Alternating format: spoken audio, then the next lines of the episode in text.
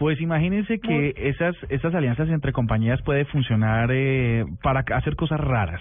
Entonces, eh, Try Life es un proyecto que está desarrollando Google Glass. Ustedes saben que la, Google- la las Google Glass no van para ninguna parte. Sí, esa, esa vaina no es... Le faltan 10 hervores, en palabras de Juanita. Sí. Eh, sé que sale, la expectativa que no sale, que no hay apps, que su batería es corta, que ta, ta, ta, ta. Bueno, Google lo que hizo es, es decir, vamos a unificar dos productos que pueden ser una novedad.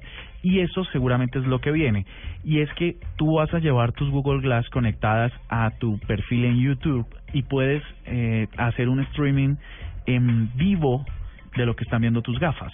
Luego eso podría ser una experiencia única de uso de Pero Internet. como para periodistas y para personas... No, en realidad, por ejemplo, si si mm, estamos en una fiesta, este, este ejemplo me lo estoy me lo, me lo- estoy creando en este momento. Si estamos en una fiesta, vamos 10 personas a una fiesta y todos tenemos Google Glass y nos inventamos nos inventamos un hangout eh, los 10 y podemos mostrar desde 10 perpe- perspectivas diferentes lo que está pasando en un mismo sitio, Gracias. debe ser fabuloso para los que no puedan ir, ¿no? Pero uno no disfruta la fiesta. Imagínate un concierto, entonces bueno, vienen otros asuntos de, de derechos de autor y de Pero tal. vuelvo a mi tema, hemos dejado de disfrutar las cosas por estar compartiéndolas. Estamos compartiendo tanto que no estamos disfrutando de nada en realidad.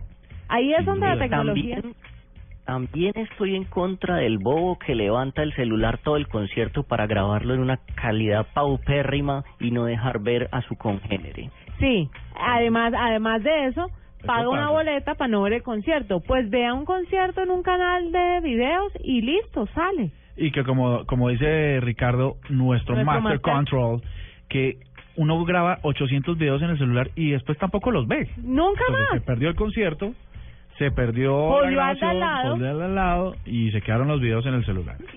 Ustedes saben y se dieron cuenta que grabar conciertos por el celular mató al pogo. Sí. Ya nadie se pega, ya nadie baila, ya no hay ese bulto de gente en la mitad. Que yo no Son extraño, puros- no extraño el pogo, la verdad, pero... Pero, Pero los metaleros ahí quietecitos grabando. Pero fíjate que hay eventos en YouTube que, por ejemplo, que tú le pones eh, Spring Break o algo así, y igual bailan, igual con las camaritas van grabando, ¿no?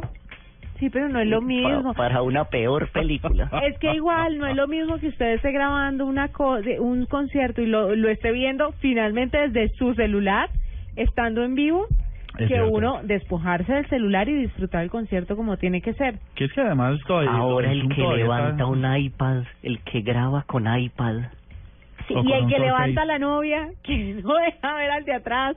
Todo lo que se levanta en los conciertos está mal hecho. Es cierto. No, y, y lo que pasa es que hay, en- por ejemplo, en los conciertos donde las escaleras van hacia, a- a- las gradas están, no es plano, no es eh, llano, sino son gradas. Eh, no falta el que todo, el- esos espacios están controlados. No falta el que se para a aplaudir y se le olvida sentarse, ¿no? Como si trabajara en una oficina todo el día, Ah, va a pararse al concierto Pero es la emoción del concierto, y es imposible.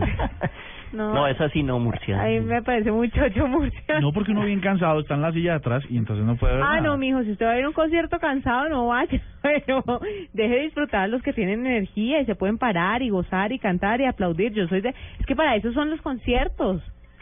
Si no, vaya a la ópera. Es cierto también.